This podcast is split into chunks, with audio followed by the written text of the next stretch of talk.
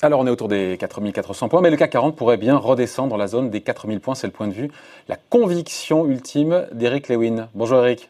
Bonjour mon cher David. Rédacteur en chef des publications Zagora. Euh, bon aujourd'hui ça remonte, hein, donc euh, voilà, boum. Euh, mais plus, plus, sérieusement, me dites pas que c'est parce qu'il y a un dicton boursier qui dit c'est ouais c'est quoi? Sell in May and go away, c'est ça? C'est pour ça que vous êtes, pessimiste? C'est l'adage boursier Non, non, non, c'est parce qu'il y, a pas, il y a pas mal d'avis des d'éléments négatifs. Le premier, c'est que, alors, moi, oui, on en a trois. On en, on en veut trois. Alors, on va commencer. Alors, le premier. Vous allez me parler de Trump. Vous allez me parler de Trump, c'est ça? Ouais, Trump en dernier ou vous voulez en premier Trump? Allez, Trump en premier. On le sent, il est en embuscade, il, fait, il fait de la politique et, euh, et, il tape à bras raccourcis sur la Chine avec cette bah, menace en fait, si vous voulez, Trump, ce qu'on se rend compte, c'est qu'il a très mal géré la crise sanitaire, euh, il a minimisé la crise, euh, c'était une grippette, etc. Après, il a accusé les gouverneurs. Il est devancé dans les sondages, il y a 7 points d'écart entre lui et Joe Biden. Donc, à mon avis, il est prêt à tout. Sur le plan économique et, et boursier, c'est une catastrophe pour lui, puisque vous savez que son mandat, l'Amérique était la plus forte, c'était le pays le meilleur au monde, etc., etc. Ça se passe pas du tout comme ça, donc il a des risques vraiment réels d'être battu. Et donc, on a vu ce week-end changement de ton euh, à 180 degrés avec la Chine. On parlait plus de guerre commerciale, on en a reparlé euh, notamment ce week-end. C'est pour ça que le CAC 40, notamment hier, a perdu plus de plus de 4%. Moi, ce qui m'inquiète dans tout ça, c'est que ça pourrait recommencer les menaces de rétorsion commerciale. La grande problématique, si vous voulez, c'est que les États-Unis vont émettre 3 000 milliards de dollars d'obligations au deuxième trimestre, ce qui veut dire qu'il y a quand même les petits Chinois qui investissent dans ces obligations, et donc il ne faudrait pas qu'on ait un cercle vicieux, c'est-à-dire que Trump continue à attaquer la Chine, la Chine ne souscrit plus à ses emprunts. Bref, on en parle beaucoup, mais moi, j'aime pas du tout ce protectionnisme qui revient. On n'en a absolument pas besoin en ce moment, d'autant plus qu'on ne connaît même pas les impacts de toutes ces mesures sur le consommateur américain. Je vous rappelle quand même qu'en 1930, David, vous étiez encore enfant. Les États-Unis euh, ont voté la loi All Smooth, qui était une loi euh, visant à un protectionnisme le plus dur de toute l'histoire du commerce mondial. Donc franchement, attention à ce que fait Trump, attention à ce qu'il dit sur les marchés. Il est prêt à tout, il est prêt à déconfiner. Il y a des statistiques qui sortent des probabilités que les morts soient multipliées par deux encore d'ici le 3 août. Bref, moi, le, le, le, côté Trump me fait très très peur. Je pense qu'il est complètement... Euh, vous savez, c'est comme ce, ce, ce, joueur de tennis qui menait 2-7-0, 5-1 et qui est prêt à tout et qui finalement va, va perdre en 3-7. Moi, j'ai le sentiment que Trump, il va jouer son kit ou double et ça peut être très très très très dangereux sur les marché avec un effet de boomerang, euh, crise commerciale, ralentissement économique mondial, etc. etc. Euh, il perd en 5-7, pas en 3-7 pour le coup là. Euh, je pense qu'en 3-7. bon, deuxième argument qui plaide selon vous pour un renvoi du CAC 40 dans la zone des 4000 points, ce sont les indicateurs économiques qui sont mauvais, mais ça on le savait, ils ne sont pas déjà encore une fois intégrés dans les cours. Certains disent que, bah, que oui, que globalement on a un an, c'est pas le cas bah, Écoutez, en fait, c'est surtout les, la, la, la microéconomie. Quand, quand, vous regardez euh, tous les conférences calls des, des différents patrons de, de, boîtes, notamment aux États-Unis, ils ont, ils ont évoqué euh, impact euh, très négatif de la crise sur leur activité. Euh, ils ne pourront pas il y aura des, des hausses de défaillance d'entreprise, des pressions sur les marges, et puis surtout une remise en cause de plein de business models. Hein. Il y a plein de secteurs euh, sur lesquels on n'a pas envie d'aller l'aéronautique, les bancaires, l'immobilier commercial. Vous avez que même Warren Buffett a vendu complètement ce week-end son exposition au secteur aéronautique, estimant que l'impact de la crise sera durable. Donc moi j'ai le sentiment que les, les les, les, patrons de boîte sont quand même en plein brouillard, qui est extrêmement euh, difficile d'évaluer. Oui, mais attendez, Eric, Eric, en avril, il y avait déjà des mauvais signaux économiques et ça va empêcher euh, euh, le CAC 40 et d'autres indices boursiers d'être un peu en apesanteur, bah de remonter. Parce hein. que, en, en, fait, en avril, les, les, les, résultats microéconomiques sont sortis depuis 15 jours, si vous voulez. Et donc, en, en avril, c'était simplement une simple reprise technique. Là, cette reprise technique, on l'a eu, 3006, 4005, 4006. Regardez, par exemple, ce matin, vous avez même Essilor Luxotica. Essilor Luxotica, on est quand même dans les lunettes.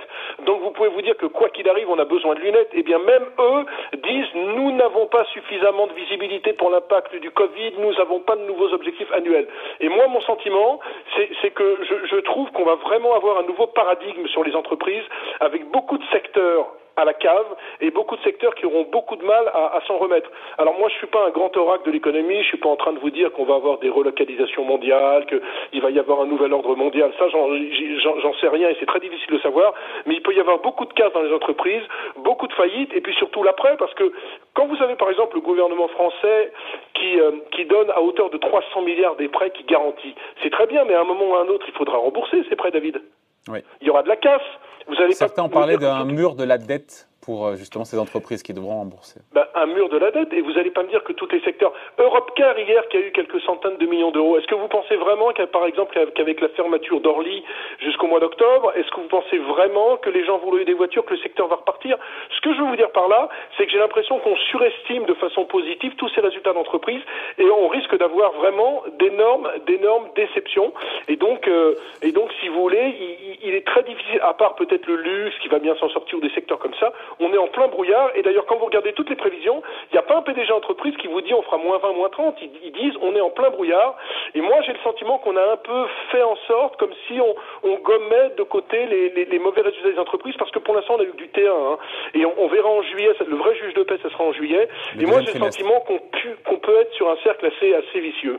Bon, après, euh, dernier argument qui plaide pour un retour sur des niveaux plus bas euh, pour le CAC 40. Et c'est vrai qu'on a pendant, longtemps on a dit oui les les investisseurs, les marchés ont les yeux rivés sur euh, ce pic épidémique.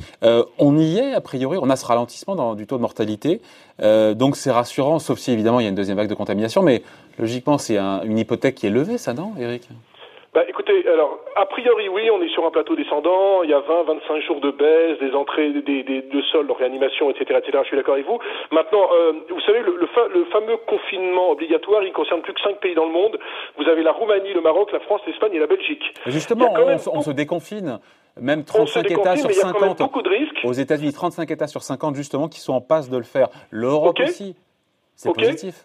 Sauf qu'il y a un facteur euh, négatif qu'on qu'on prend pas en compte, c'est le fameux stop and go, c'est-à-dire vous déconfinez, vous reconfinez, vous déconfinez, vous reconfinez. C'est parce que hein. l'épidémie, c'est pas qu'elle revient, mais elle revient un petit peu.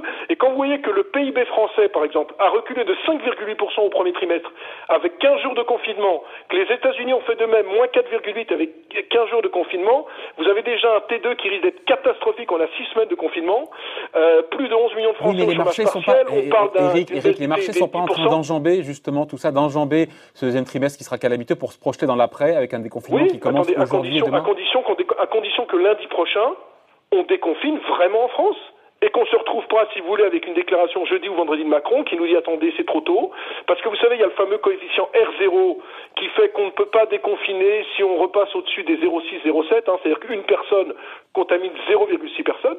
La problématique, c'est qu'on n'en sait rien, et que si on avait même aux États-Unis des problèmes, une épidémie qui ne s'arrête pas, eh bien les chiffres de moins 10, moins 12, ça pourrait être du moins 15, moins 16, et donc dans ces conditions, les chiffres seraient bien, bien plus mauvais que prévu, et donc l'économie irait beaucoup plus mal que prévu, et donc les n'ont rien à faire à ce niveau-là. Donc moi je dis que le gros risque par rapport à ça, c'est qu'on surestime cet effet du déconfinement en se disant mais ça y est, le déconfinement c'est acté, très bien on rouvre les écoles, et qu'on aille de surprise en surprise avec un stop and go durant tout l'été.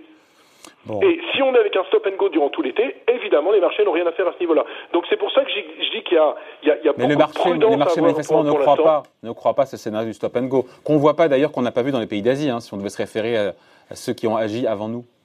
Oui, mais pour l'instant, mais les pays, d'Asie aussi ont eu beaucoup moins de morts que l'Italie, l'Espagne, la France. Euh, quel est le continent le plus touché? Bon, il y a les États-Unis, certes, pour l'instant, on l'a pas vu, mais, mais ils ont pris des mesures complètement différentes. Ils ont eu des masques très tôt, ils ont eu des tests très tôt. Enfin bon, je veux pas critiquer la politique gouvernementale, c'est pas le sujet, mais, mais on ne sait pas. Moi, je préfère, si vous voulez, me, me positionner dans le scénario du pire. On peut avoir encore des vaguelettes. Je vous dis pas qu'on aura une deuxième vague, etc. On n'est pas dans la grippe espagnole. Ce que je veux dire par là, c'est qu'il faut prendre ça très au sérieux. Ok, le premier impact qu'on avait, c'était l'épidémie. On sent qu'on est sur un plateau et qu'on est sur un plateau descendant. Maintenant, il faut gérer ce, ce déconfinement. Et là, il y a encore beaucoup, beaucoup, mon cher David, d'incertitudes pour les marchés financiers. Ouais. Euh, on finit là-dessus juste. Euh, le Brent, vous avez vu, on est repassé, on est quasiment dans la zone des 30 dollars. C'est un facteur de soutien pour les marchés actions, ça. Hein? Ouais, c'est plutôt c'est plutôt une bonne nouvelle. Euh, vous savez pourquoi? Parce que bon, en fait, les, les, les, les réserves de pétrole, euh, la semaine dernière, c'était à Cushing dans l'Oklahoma, ils ont augmenté de 1,8 million de barils. Et donc, c'est la hausse la plus faible depuis la mi-mars. Donc, on s'accroche à beaucoup de choses. Le, le, marché était complètement survendu quand on était passé en territoire négatif.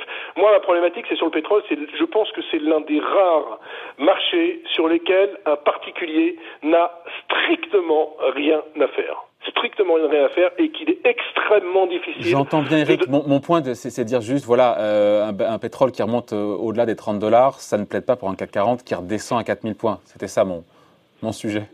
Bah, vous savez, il n'y a, pas que le pétrole. Hein, c'est pas le seul juge de paix, le pétrole. S'il y avait s'il y avait un coefficient de corrélation permanent entre le pétrole et le CAC 40, on le saurait. Donc bon, c'est sûr que quand le pétrole s'effondre, le CAC s'effondre, mais c'est pas parce que le pétrole va à 35. Vous avez un pétrole qui va à 35 dollars ou à 40 dollars parce qu'il y a un conflit dans le Golfe entre l'Iran et les États-Unis. Oui, pour d'une autre euh, C'est pas pour ça que le CAC 40 va monter. Donc il n'y a pas de coefficient David de corrélation en permanence là-dessus. En ce moment, soit, c'est vrai qu'il y a un coefficient de corrélation, mais attention parce que regardez.